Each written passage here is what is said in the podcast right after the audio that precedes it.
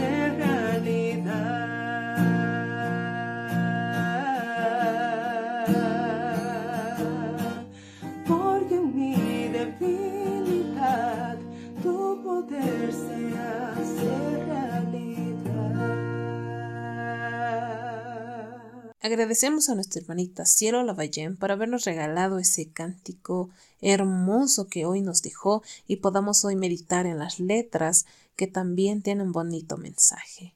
Para pasar al mensaje central, hoy tenemos una invitada especial, quien es la regional de la octava región, nuestra hermanita Dele Limachi, que nos va a estar regalando este mensaje de cómo ser fuertes, cómo nosotros podemos eh, volvernos más fuertes frente a, a muchas dificultades que nos debilitan y nos desaniman en el transcurso de nuestra vida.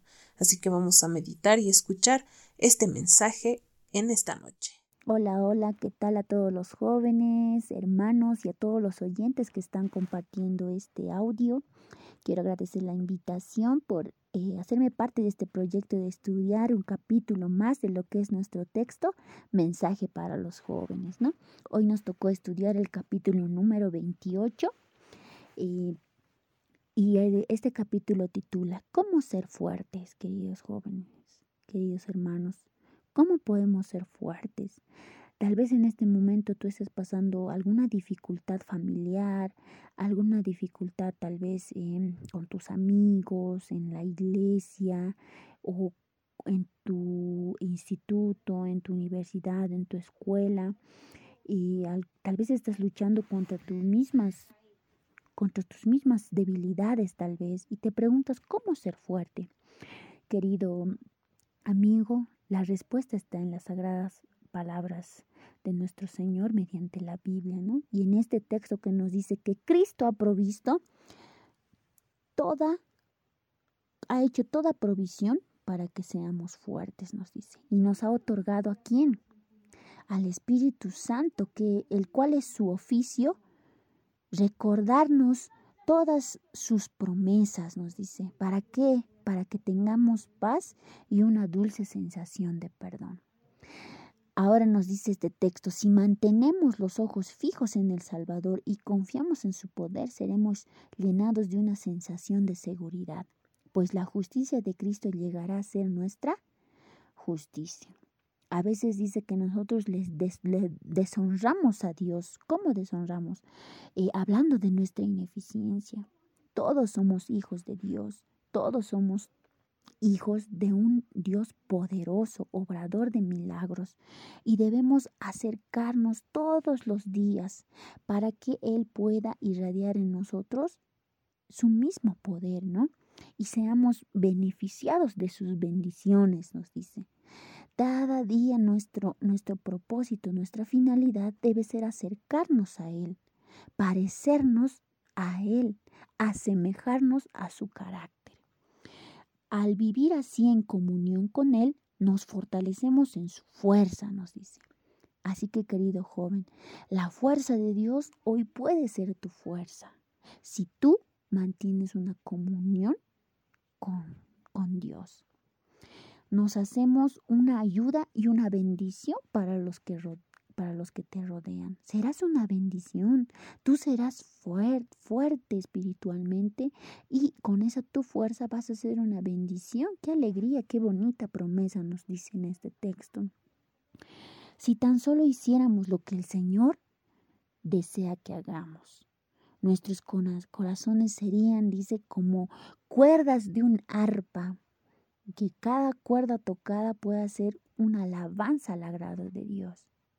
¿Cómo ser fuerte? Aquí tenemos la respuesta.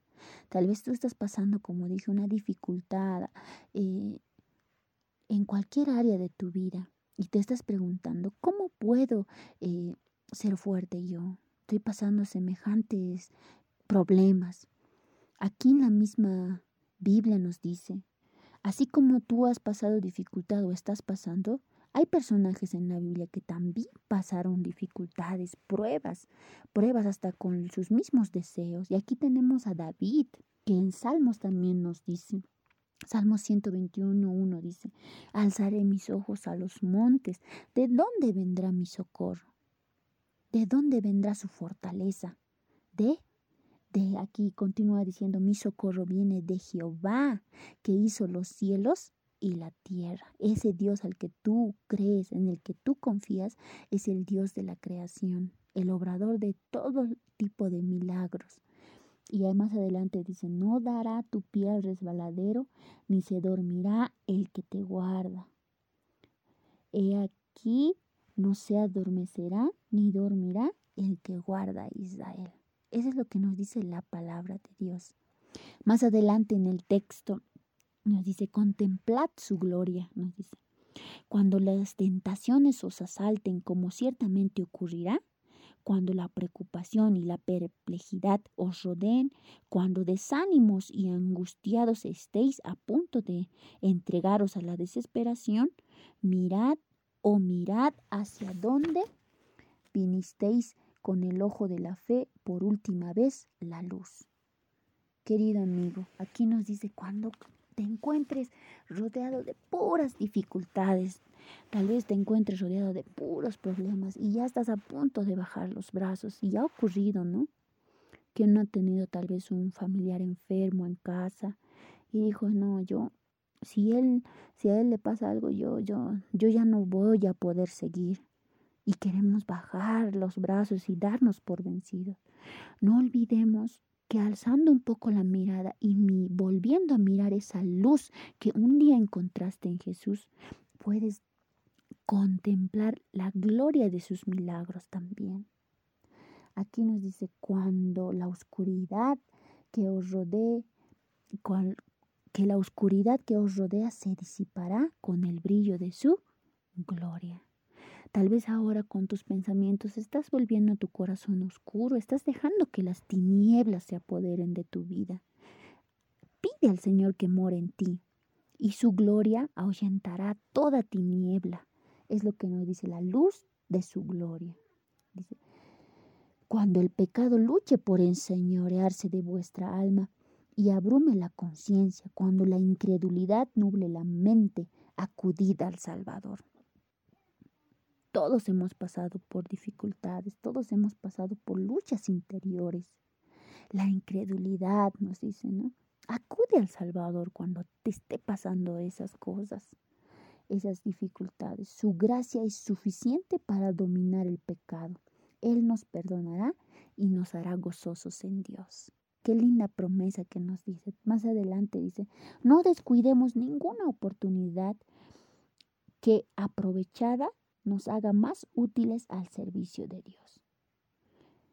Querido amigo, querido hermano, aquí nos dice que una vez que tú venzas este, esta, esta lucha que tú tal vez eh, vas a encontrar en esta vida o tal vez estés pasando, después de vencer y dejar que Dios te ilumine tu vida, pues vas a tener la oportunidad de ayudar a otras personas, cumplir con el servicio que Dios te dice, ¿no? De, darle la mano a uno de sus hermanos, a uno de sus hijos. Y aquí en Isaías, aquí nos dice, ¿no? Eh, entonces correrá en tu vida hilos de santidad, como hilos de oro, y los ángeles al contemplar nuestra vida consagrada, repetirán la promesa de Isaías 13:12, que dice, haré más precioso que el, que el oro fino al varón, y más que al oro de Ofir al hombre. ¿Tú quieres ser precioso? Pues tienes que mirar a Dios, dejar que Él pueda glorificarte con su luz, con su brillo glorioso tu vida y luego ser un testimonio vivo. Y Él dice que vas a ser más precioso que el oro. Los ángeles van a, van a ver cumplir esa promesa en tu vida. Y más adelante en un escrito de Elena Harmon de White también nos dice, todo el cielo se regocija cuando los débiles, débiles y defectuosos seres humanos se entregan a Jesús para vivir su vida. Todo el cielo se regocija cuando nosotros débiles y defectuosos nos entregamos a Jesús para vivir su vida. Amén. Y ya como para concluir, nos dice gozo mediante el arrepentimiento. Las condiciones para la salvación del hombre han sido ordenadas por Dios. La humillación de sí mismo y llevar la cruz son los medios por los cuales el pecador arrepentido encuentra paz y consuelo. No sé qué pecado, qué cruz tú cargas ahora. Yo sé que cada uno es un mundo diferente, ¿no? Yo sé que tal vez eh, tienes una carga pesada ahí que llevas. Humillarnos a nosotros mismos, dejar el orgullo y llevar la cruz, dejar nuestras cargas en a los pies de nuestro Señor y llevar con Él la cruz, va a hacernos encontrar la paz y consuelo. esa paz que tal vez es muy difícil encontrar en este mundo agitado. Y más adelante nos dice, el pensamiento de que Jesús se sometió a una humillación y a un sacrificio que el hombre nunca será llamado a soportar, debería callar toda voz murmuradora. Y un escrito de Elena Harmon de White nos dice, al arrepentirse el pecador sinceramente ante Dios por la transgresión de su ley y al ejercer fe en Jesucristo como redentor y abogado, experimenta el más dulce gozo. ¿Tú quieres experimentar ese gozo que Dios te da? ¿Quieres ser una luz? ¿Quieres vencer tus miedos, vencer tus tinieblas y que la luz de Dios resplandezca en tu vida para tú ser una luz al mundo, yo te pido que hoy pienses en los temores que tienes, tal vez en los temores que te hacen dudar del poder de Dios. Puedas arrepentirte de, los, de, las, de las debilidades que todos tenemos. Yo no te puedo decir que yo no tengo debilidades, que no tengo mi carga ahí yo también tengo la carga ahí en, sobre mis hombros, al igual que todos. Pero ahí Dios nos da una segunda oportunidad. ¿Tú quieres aceptar esa oportunidad? Pues te pido que puedas orar juntamente conmigo. Padre nuestro que estás en los cielos, hoy hemos aprendido, Señor, el gozo de hallar tu poder, de mirarte a ti y poder ser una luz, de que todavía podemos dejar nuestras cargas, nuestros pecados, arrepentirnos y gozar de tu santa paz. Bendice a quien está escuchando esta, esta reflexión de tu santa palabra. Bendice, Señor, eh, a cada joven que hoy quiere dejar sus temores para llegar a ser una luz e iluminar a los demás, Señor. Recíbelos con gozo. Ayúdanos, Señor, a poder ser unos buenos heraldos aquí en esta tierra durante este tiempo que nos hagas estar, Señor, caminantes en esta tierra. Así te entregamos nuestra vida y queremos pedir tu dirección en el nombre de Jesús. Amén. Agradecemos a Delia Limachi por habernos regalado este mensaje que realmente es esperanzador acerca de cómo ser fuertes.